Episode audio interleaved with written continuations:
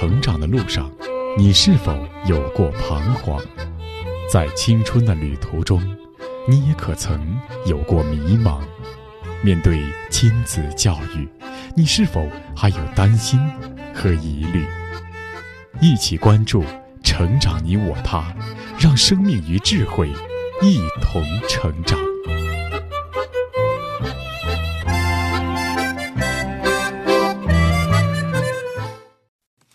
愿生命与智慧一同成长。海内外的各位听友，大家好，欢迎来到《成长你我他》，我是您的朋友钟庆。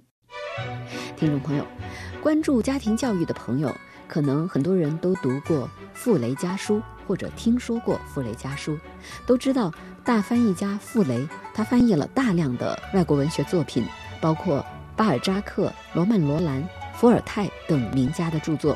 同时，他还培养了一位世界级的钢琴家儿子傅聪。傅聪在一九五三年第四届世界与友谊联欢节中就获得钢琴比赛的第三名，在两年后的一九五五年又获得了第五届肖邦国际钢琴大赛的第三名以及马祖卡最佳演奏奖。这是东方人首次在肖邦比赛中取得的突出成绩。此后，傅聪。逐步成长成为一位世界级的钢琴大师。由于傅雷家书，傅雷的家庭教育一直被很多人所关注和研究。傅雷一共有两个儿子，二儿子傅敏是一位优秀的教师。那么，从傅雷对两个儿子的教育上，我们可以得到家庭教育的什么样的启发呢？那今天的节目，我们就来聆听《发现母亲》中相关的篇章。我们来看一看作者华东交通大学母亲教育研究所所长王东华教授对于傅雷和傅聪这个教育个案是如何思考的。好，以下我们就来聆听《发现母亲》第五章的第五节：教育应该同孩子一道成长。教育应该同孩子一道成长。母亲要对孩子进行早期教育，并且还要善于利用学校教育的资源。不过这还不够，孩子是活的，教育也应该是活的。他应该同孩子一道成长，教育的主动权不应该拱手让给别人，而应该掌握在母亲的手里。相信读过《傅雷家书》的人，不少都会有过与我一样的疑问，那就是为什么傅聪能成为一位卓有成就的钢琴家？而作为其弟弟的傅敏，却只成了一名普通的中学教师呢？之所以产生这种念头，绝不是出于对教师职业的偏见，而是将它作为一个家教现象来看待。因为在人们想象中，对傅雷这样一位优秀的父亲来说，教育幼子不应该比长子更有经验吗？那么，究竟是什么原因最终导致了这种反差呢？傅敏比傅聪小三岁。受父亲、母亲和哥哥的影响，傅敏从小也酷爱音乐，并曾立志成为一个小提琴家。他的小提琴启蒙老师与他哥哥的钢琴启蒙老师同为雷元。雷元虽是数学教授，但他早年曾读过音乐学院，而且小提琴比钢琴更加擅长。照说，傅敏比傅聪还要幸运。雷元教授之后，傅敏又师从中央乐团小提琴家韦贤章和上海音乐学院管弦系主任小提琴家陈佑新。按说，傅敏成为一个小提琴家似乎是自然而然的事。那么，为什么最后傅敏没有成为音乐家呢？原来，在一九五三年暑假，傅敏为了报考音乐学院，曾与父亲大吵了一次。傅雷坚决不同意傅敏学音乐。他的理由有三：第一，家里只能供一个孩子学音乐，你也要学音乐，我没有这能力；第二，你不是搞音乐的料子；第三，学音乐要从小开始，你上初中才学琴太晚了，学个半吊子何必呢？最后，傅雷还补充了一句：“你呀，是块教书的料。”傅雷不同意傅敏学音乐，一方面是因为经济原因。另一方面，更重要的是，你不是搞音乐的料子。顺此思路，傅雷又是怎样知道傅聪是搞音乐的料子呢？仔细追寻下去，我们才发现，其实傅雷开始并不曾想让傅聪学音乐，而是想让他学习绘画，因为傅雷精通美术理论，他青年时在法国学习的专科就是艺术理论。他的朋友中，黄宾虹、刘海粟都是一代艺术大师，让孩子习画比习琴更有条件。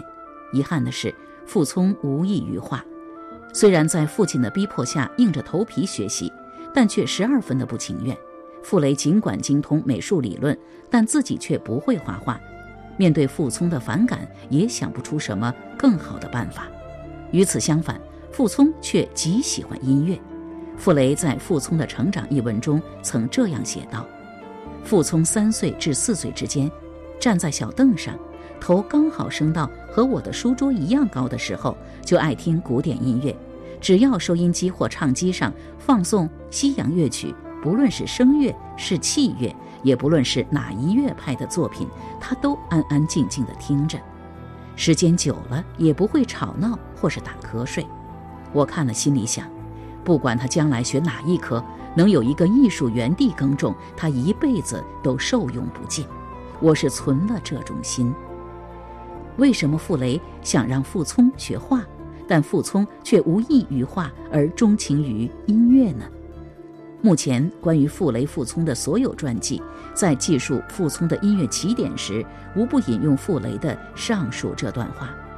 至于傅聪为何在三四岁时就爱听古典音乐，却没有一人追及，仿佛傅聪天生就是块搞音乐的料子，这不能不说是傅聪传记中的一大缺憾。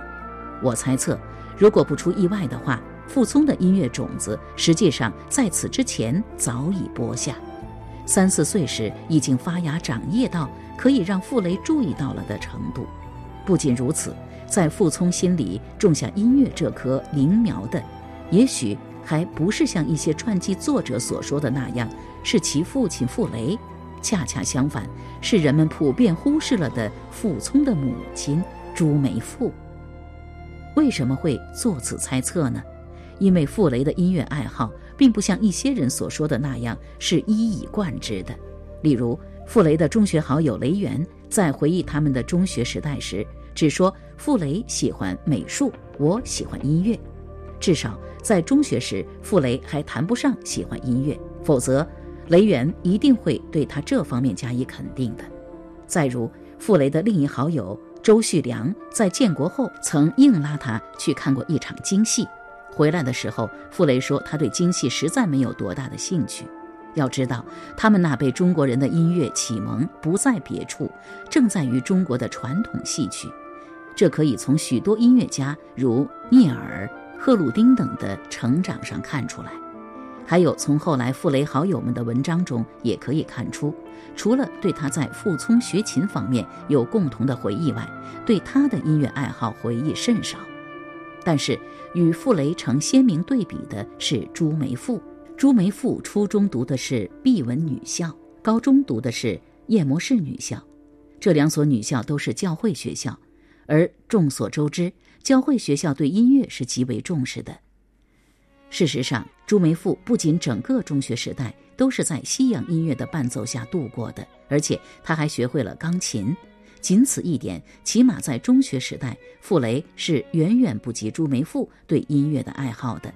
即使是从现在能看到的几篇不多的友人回忆中，爱好音乐也成为朱梅馥留给人们的一个极鲜明的印象。就是傅雷家书中也能时常找到印证。因此，我以为最先在傅聪心灵中播下音乐种子的，极可能不是如某些传记作者所说的是父亲傅雷。而是母亲朱梅馥，傅雷夫妇闲暇时爱听音乐的习惯，也极可能是由朱梅馥帮助傅雷养成的。如果真是如此的话，那么母亲的重要性又添了一个好例子。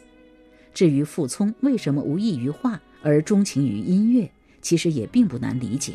这是因为对于幼时的傅聪来说，其音乐环境远胜于美术环境的结果。傅雷尽管是个美术理论家，但他却从来不会画画。尽管家里有许许多多美术作品和书籍，但这些都不能自动地变成傅聪的乐趣。也就是说，还缺少一个将这些翻译成乐趣的过程。如果傅雷是个画家，情况可能就大不一样了。与美术相反，尽管傅雷夫妇不是音乐家，但对音乐的爱好通过听唱片、听收音机等活动吸引了傅聪的注意力。长期不懈的音乐欣赏，无意中给孩子营造了一个最好的音乐环境。我在这里之所以要对傅聪的音乐兴趣加以说明，其目的就在于破除人们长期形成的所谓天赋等观念。不过话又说回来，播下种子与护理成才还是两回事。发现孩子的兴趣而存了让他学琴这种心思，仅仅是第一步。事实上，从三四岁发现傅聪对音乐的爱好，到七岁半让他正式学琴，傅雷的这种心就存了好几年。那么是什么促使傅雷迈开让傅聪学琴这第二步的呢？傅雷的老友周旭良是这样回忆的：他和林俊卿等谈到音乐时，谈及儿童中绝对音感之难得，也就是在钢琴上随便调一支键子让对方听。对方便能说出是哪一个键子，以及不靠音与音的比较就能知道是哪个音。碰巧傅聪在侧，时不过五岁左右，就以他试验。使在座人吃惊的是，傅聪竟然具有这种绝对音感，而且屡试不爽。于是林俊卿等懂音乐的朋友都怂恿傅雷培养他为钢琴家。傅聪的钢琴启蒙老师雷元是这样回忆的。傅雷让我教傅聪学英语，后来发现傅聪喜欢音乐，耳朵非常好。有一次，我在钢琴上随便按一个键，傅聪没看我按什么键，却能说出是什么音，这叫绝对音高。一般人经过多年训练才能分辨绝对音高，傅聪那么小就能分辨，说明他有音乐天资。对孩子来说。在未成年时期，要选择自己人生未来的发展方向，是肯定需要父母帮助的。因为孩子涉世未深，对社会、对自己都不可能有透彻的了解和预估，因此，此时父母的帮助就显得尤为重要。有些孩子还没培养起对音乐的爱好，却被父母硬逼着大量的练习乐器；有些孩子酷爱音乐，却未必得到父母的理解。更重要的是，父母除了考虑孩子的兴趣之外，更多的会考虑孩子未来的谋生手段。总觉得吃艺术这碗饭不容易，很难下决心真正让孩子走艺术之路。所以，傅聪的父亲傅雷也是如此。那么，当从事音乐的朋友都认为孩子的天赋非常难得，而儿子也表现出对钢琴非同寻常的喜爱之后，距离一个真正的钢琴家还有多远的路要走呢？傅雷和傅聪又是如何走过这条路的呢？我们继续来听。就在这些从事音乐的朋友的催促下，傅雷才让傅聪学钢琴，每星期由保姆送到雷元家一次。但傅雷仍没有下定让傅聪学琴的决心。直到有一天，傅雷问雷元。这孩子学琴有前途吗？雷元说有前途。于是傅雷夫妇经过商量，下决心给傅聪买了钢琴。当时钢琴很贵，傅雷家也不算太宽裕，能够下决心给一个七岁的孩子买钢琴是很不容易的。直到这时，应该说傅雷才坚定了把傅聪培养成一个钢琴家的决心。但是在傅雷看来，既然是从事艺术，就必须成为一流的艺术家。他在给刘海粟的学生刘宗奇的一封信中这样说：“爱好艺术与从事艺术不宜混为一谈。任何学科，中等人之资学之，可得中等成就，对社会多少有所贡献，却不像艺术，特别需要创造才能。若不高不低、不上不下之艺术家，非但与集体无益。”个人亦志疏空多多而苦恼终身。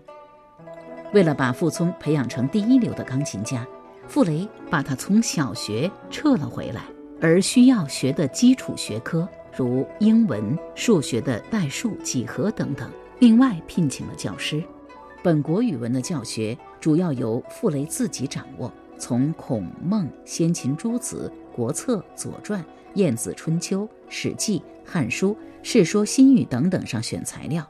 傅雷自己亲自担起了文化基础的课程，因为要成为一个一流的钢琴家，绝不是仅仅练好钢琴就能达到的。音乐是表达人类思想感情的一种工具。如果对人类的精神世界没有高度的理解，他就不可能去用钢琴传递自己的心声，他就不可能去赋予那一个个音符以生命。作为一个有高度文化修养的翻译家。傅雷深刻地体会到“功夫在诗外”对于一个一流人才的真韵，因此他才如此不惜代价地为傅聪奠定琴外的功夫。有些传记作者认为，傅雷将傅聪从学校撤回来，并不是表明傅雷已经决心让傅聪发展音乐，而只是觉得小学的课程和学琴在家里可能结合得更好些。殊不知，傅雷的经济条件并不很好。这种做法的经济负担可想而知。据当时担任傅聪的一位家庭老师回忆，在四十年代初，大米非常紧张，他每月给我三斗白米作为酬劳是很难得的。林俊卿也曾说道：“百器的学费是很贵的，傅雷为了培养儿子花了不少钱。”之所以产生这种臆测，在于没有理解傅雷的艺术人生观，即。搞艺术，要么做第一流的艺术家，要么则纯粹取爱好。尽管傅雷是按一个一流钢琴家的目标来培养傅聪的，但谋事在人，成事在天，最终能不能达到预想的目的，应该说谁都没有绝对的把握。在傅聪学琴的过程中，同样遇到了许多难题，有时甚至是令人绝望的难题。傅聪跟雷元学习了两年后。在九岁半时，又拜十九世纪钢琴大师李斯特的再传弟子、前上海交响乐队的创办人兼指挥、意大利钢琴家梅百器为师，直至梅百器去世，前后共历三个春秋。梅百器之后，又随钢琴家杨家仁学生学习近两年，直到十四岁那年，也就是一九四八年，傅雷一家迁到昆明时，才停止了练琴。由于昆明难找老师教琴，而傅雷又认为一个二流艺术家是最可悲的，还不如老师学一门学科，对社会人生的益处更大。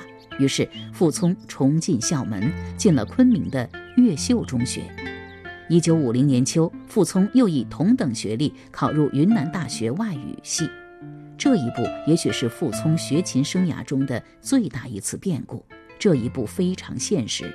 从某些方面说，傅雷已经放弃了让傅聪成为钢琴家的幻想，而重新为他选择一条更加稳妥的翻译家的道路。但是，毕竟十年过去了，傅聪再也不是那个仅仅对音乐感兴趣的小孩子了。他已经接受近七年极严格正规的钢琴训练了，过去的种牙已经抽长成了一棵含苞待放的小树了。也许正是这样的一次变故。才让傅聪更加真实地感觉到他与音乐的情缘是那样的深厚，于是，他毅然中断学业，回到上海继续学习钢琴。正是在傅聪跟随苏联女钢琴家博隆斯丹夫人学习的这一年中，才最终让傅雷肯定了傅聪今后可以专攻音乐，因为傅雷看到，因为他能刻苦用功，在琴上每天工作七八个小时。就是酷暑天气，衣裤尽湿也不稍休息，而他对音乐的理解也显示出有独到之处。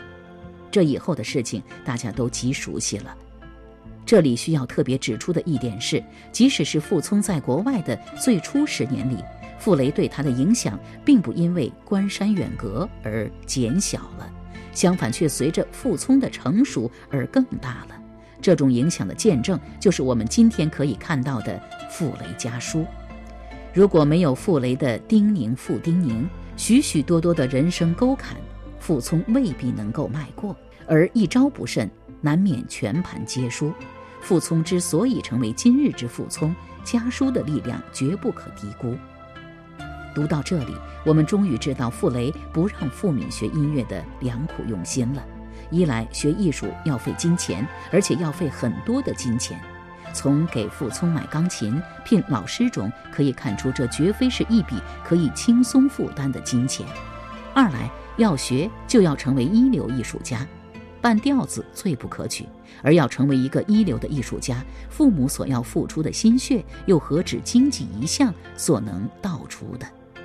至于说傅敏不是搞音乐的料子，我以为是傅聪过多的吸引了父亲的视线，从而没有注意到对傅敏音乐天赋的发现与培养。但无论如何，傅雷的这个看法是极有道理的，那就是学音乐要从小开始。你上初中才学琴太晚了。同父亲大吵时，傅敏已经十六岁了，应该说这个年龄已经不是学琴的年龄了。这个年龄甚至是出成绩的年龄了。至于傅敏后来成为一名普通的中学教师，我在叶永烈写的回忆录《傅敏砍图》一书中找到了答案。原来傅敏高中毕业后，打算报考复旦大学外国文学系，将来做一个像他父亲那样的翻译家。但组织看中了他，把他保送到北京外交学院，想让他成为一名有作为的外交家。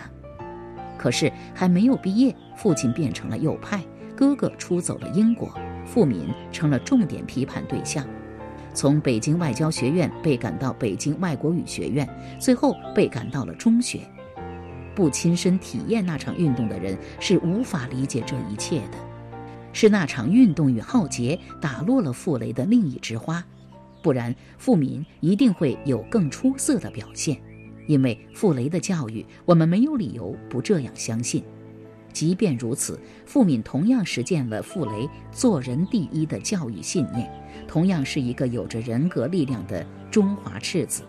在这一点上，正如娄世仪先生所说，傅敏跟傅聪一样，也是傅雷教育出来的好孩子。他淡于名利，安心于做一个普通的中学教师。论品格，不在傅聪之下。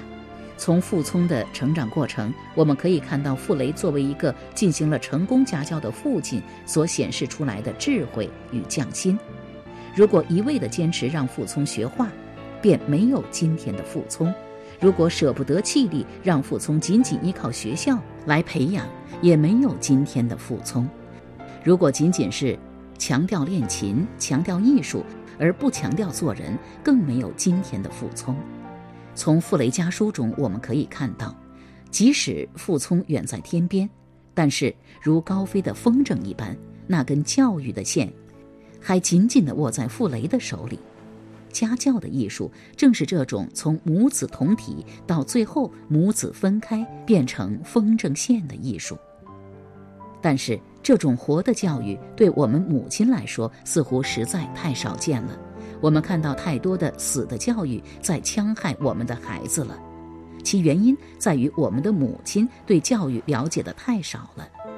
事实上，好的母亲她应该成为孩子的军师，正如张良辅佐刘邦，诸葛亮辅佐刘备，也正如傅雷说的：“我是你的舵工一样。”但是那些不懂得教育的家庭，孩子却很容易变成母亲手中的人质，硬是被绑架着去实现父母那份虚荣的梦想。很多人都关注傅雷是如何教育儿子的，但是研究母亲教育的王东华教授却从傅雷的夫人朱梅馥，从母亲对儿子早期的熏陶感染这个角度来解析。朱梅馥受过良好的教育，尤其是音乐教育，这恰恰是给儿子幼小的心灵播下音乐种子的关键。好了，各位听友，以上我们听到的是华东交通大学母亲教育研究所所长王东华教授所著的《家庭教育专著：发现母亲》第五章第五节：教育应该同孩子一起成长。播讲时代。好，今天的节目内容就是这样。编辑钟庆，感谢您的收听，下期节目再会吧。